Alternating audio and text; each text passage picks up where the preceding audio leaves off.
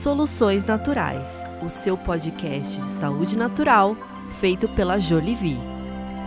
Seja muito bem-vindo. Hoje o meu bate-papo foi com uma das médicas pioneiras em apresentar para você uma solução para o que ela chama de doenças órfãs. Doutora Carolina Nossetti, ela tem uma experiência nacional e internacional, estudou nos melhores lugares do mundo. Ela chama de doença órfã aquela que é abandonada, né, por todas as instituições que a gente aprendeu a chamar de instituições de saúde, né? Então, quando a indústria farmacêutica, os grandes hospitais, os laboratórios não encontram uma solução medicamentosa que faz você acreditar que ela pode te ajudar no seu problema, essa doença fica à deriva né? Essa doença deixa quem sofre em alto mar esperando vir uma solução. E que de doença eu estou falando? São de várias doenças. Pode ser, por exemplo, a, epi a epilepsia refratária, que é muito mais comum em crianças, mas que não tem nada nem ninguém que ajude efetivamente a essas,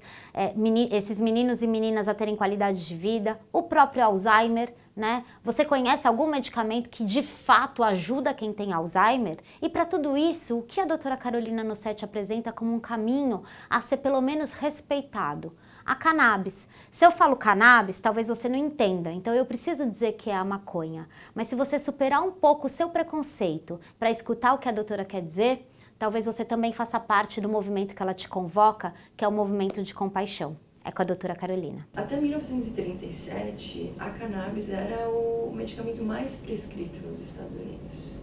Todos os médicos prescreviam. Mas foi uma época que existia, era o fim da, da proibição do álcool, então existia uma pressão de um escritório federal na época que precisava de um financiamento. Eles não tinham motivo para ter financiamento, porque agora eles não estavam mais correndo atrás de quem produzia álcool.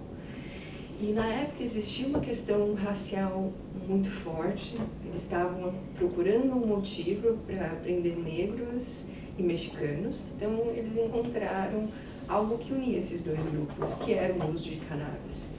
Enfim, o álcool seria extremamente caro para eles na época e já era parte da cultura deles. Então, esse escritório é, federal começou a fazer esse trabalho para aprender esses, principalmente esses, esses dois, essas duas populações americanas. Juntou também nessa mesma época com a indústria farmacêutica lançando os opioides e querendo que esse fosse a primeira linha de tratamento para dor. Na mesma época, existia uh, a indústria dual do algodão que estava sendo desenvolvida. Claro que a gente não pode fazer uma ligação direta, mas esse, é, é esse era o espaço, é, o ambiente da época. Então existiam essas, todas essas partes que muito provavelmente perderiam com a, com a vinda da cannabis ou com a perpetuação, porque é usado há milhares de anos, em, em, tanto como commodity como terapia mas nessa época eles conseguiram é, proibir.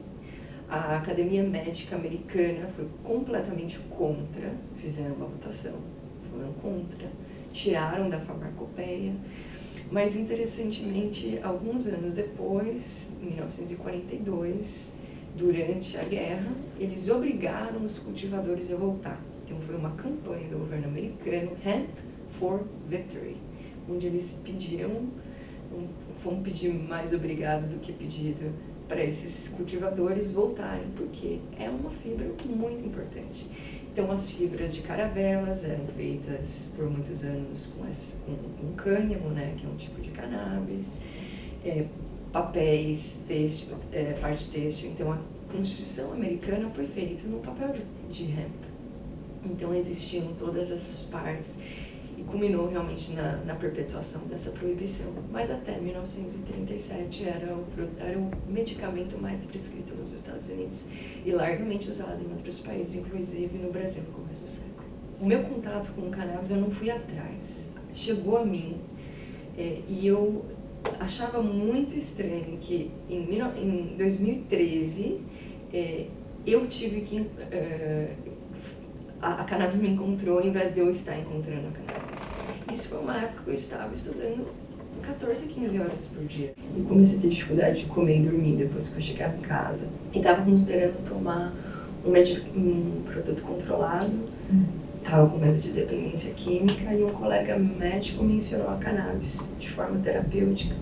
Fiquei muito curiosa, desconhecia completamente o potencial terapêutico da planta, mas fui atrás. Então me chamou muito a atenção o fato de, apesar dessas horas todas, ela ter me encontrado num ambiente que não tinha nada a ver com os livros necessariamente. Alguém me falou. Me senti um pouco culpada de eu não ter tido acesso a isso por, minha, por, por minhas próprias vias. Aonde que eu devia ter procurado para eu achar isso? E por que é que eu, que me considerava uma pessoa tão estudiosa, tão cabeça aberta, estava morando nos Estados Unidos há tantos anos e eu nunca tinha cruzado com assim. Não é assim, cruzei e achei que não valia a pena. Eu realmente não cruzei.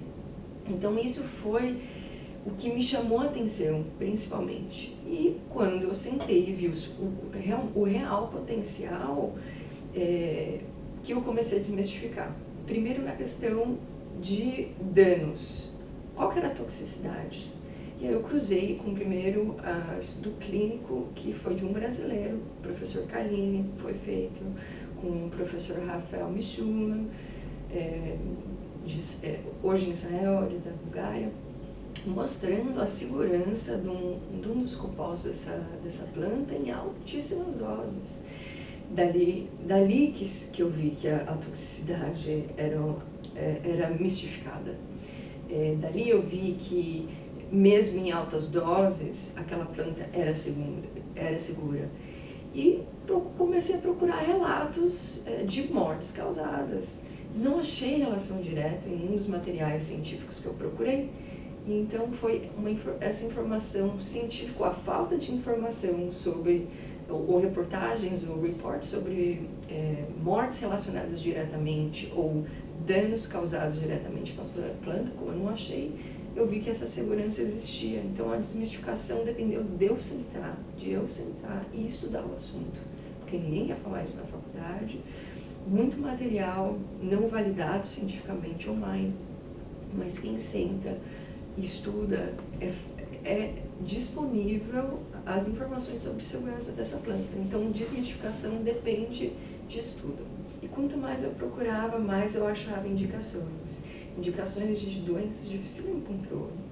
Então, autismo, epilepsia refratária, dor crônica, principalmente a dor neuropática, difícil de tratar, Alzheimer, é, Parkinson. Essas pessoas são pessoas que já tentaram, em sua maioria, diversos medicamentos, sem nenhum retorno efetivo ou sem uma efetividade esperada. Então, existem doenças chamadas órfãs, que um dos exemplos é a epilepsia refratária, alguns desses pacientes chegam a tentar de 15 a 18 medicamentos diferentes e não tem efetividade. Crianças que têm epilepsia, até 1.200 crises convulsivas mês, às vezes mais do que isso, tomando um número enorme de medicamentos controlados sem resposta essas são as pessoas que mais procuram, porque elas não já tentaram de tudo. Mas outros, outros pacientes que também têm essas doenças chamadas órfãs procuram. Então, autismo não existe um remédio de autismo na farmácia. Hoje, pelo, por, por um órgão americano, eles dizem que um em cada 68 crianças está, está dentro de um espectro autista. Você tem essa quantidade de crianças sem um remédio específico na farmácia.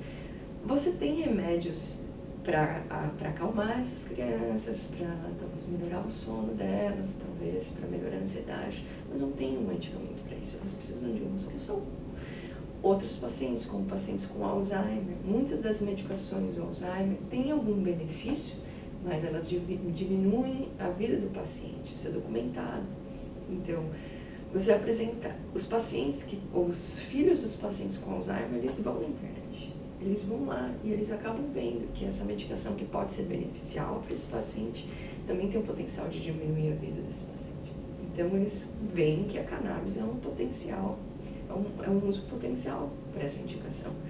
Outras doenças como dor neuropática, pacientes usam altíssimas doses de opioide, é, é paliativo, porque eles não estão resolvendo o problema desses pacientes. Então a cannabis, com os seus canabinoides, agindo, por exemplo, na inflamação, existe a possibilidade de melhora real desses pacientes. Todo mundo poderia se beneficiar, na realidade, com essa planta, mesmo quem não está usando a planta, porque por, é, a farmacoeconomia é, que, que tem nessa área é importante demais para ser negligenciada. Então, alguns estudos nos Estados Unidos é, que chamam Health Economic Outcome Research, que é um tipo de pesquisa que mostra o, o impacto econômico de medidas de saúde por exemplo, demonstraram que em quatro estados estudados onde a cannabis recreacional é liberada, houve uma diminuição de 25% na morte de opioides. Quem que salva? Todo mundo. Porque não é só, a pessoa, não é só aquele paciente que está usando. Diminui o custo do hospital, porque agora internou menos, diminui o custo de, o custo de outros opioides no tratamento, diminui o diminui o, curso, o custo do sistema, não só daquele paciente que está comprando um opioide ou um antidepressivo para sua dor. Então, eu acho que o impacto não só no paciente, como no sistema, como nos familiares. Por exemplo, esses pacientes, esses 25% que deixaram de morrer, em sua imensa maioria, eram pacientes que não queriam morrer. Eram pacientes que tinham um padrão de prescrição é, de uso regular. Não eram pacientes que ficavam voltando 5, 10 vezes em médicos diferentes com prescrições diferentes. Não. Era um, era um paciente que tinha uma prescrição de um médico numa dosagem dentro do que é esperado para o uso dessa medicação. Então, quem estava morrendo, morria porque estava com mais dor aquele dia, tomou dois, três comprimidos a mais. Não se sabe quantos comprimidos, mas foram pacientes que não queriam morrer.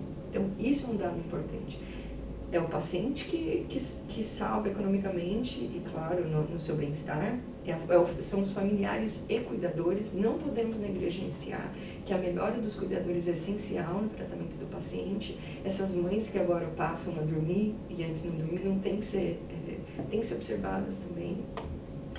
É, e os familiares. Então, é o sistema, são os pacientes, são os cuidadores e os familiares, todos beneficiam economicamente e em qualidade de vida, no caso do, dos pacientes familiares cuidadores.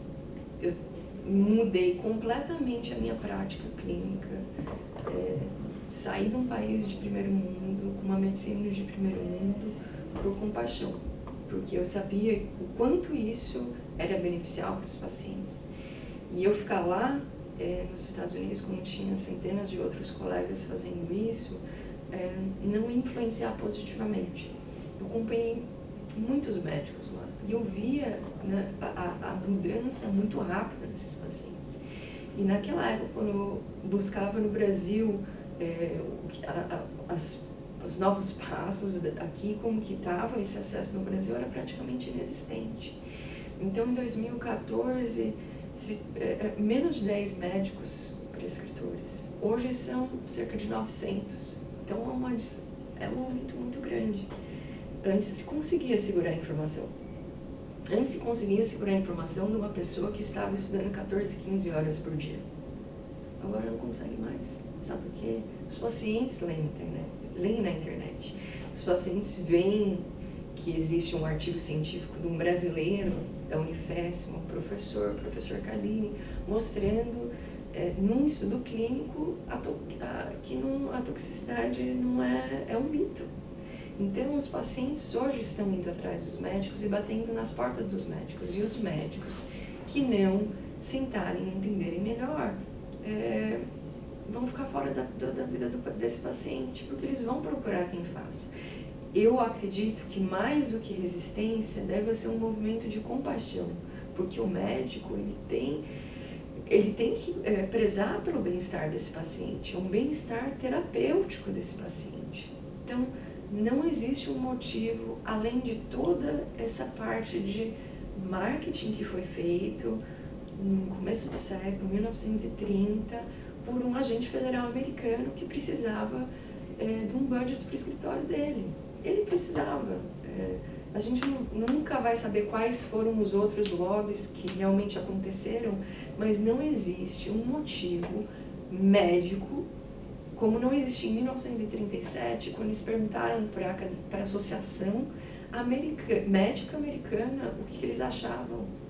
E a resposta de lá e agora não é diferente. se você vê a segurança desse, desse medicamento, é, é melhor do que a maioria que se tem na farmácia hoje. Então não existe, não existe uma justificativa real para isso não estar sendo manuseado. Soluções Naturais, o seu podcast de saúde natural feito pela Jolivie.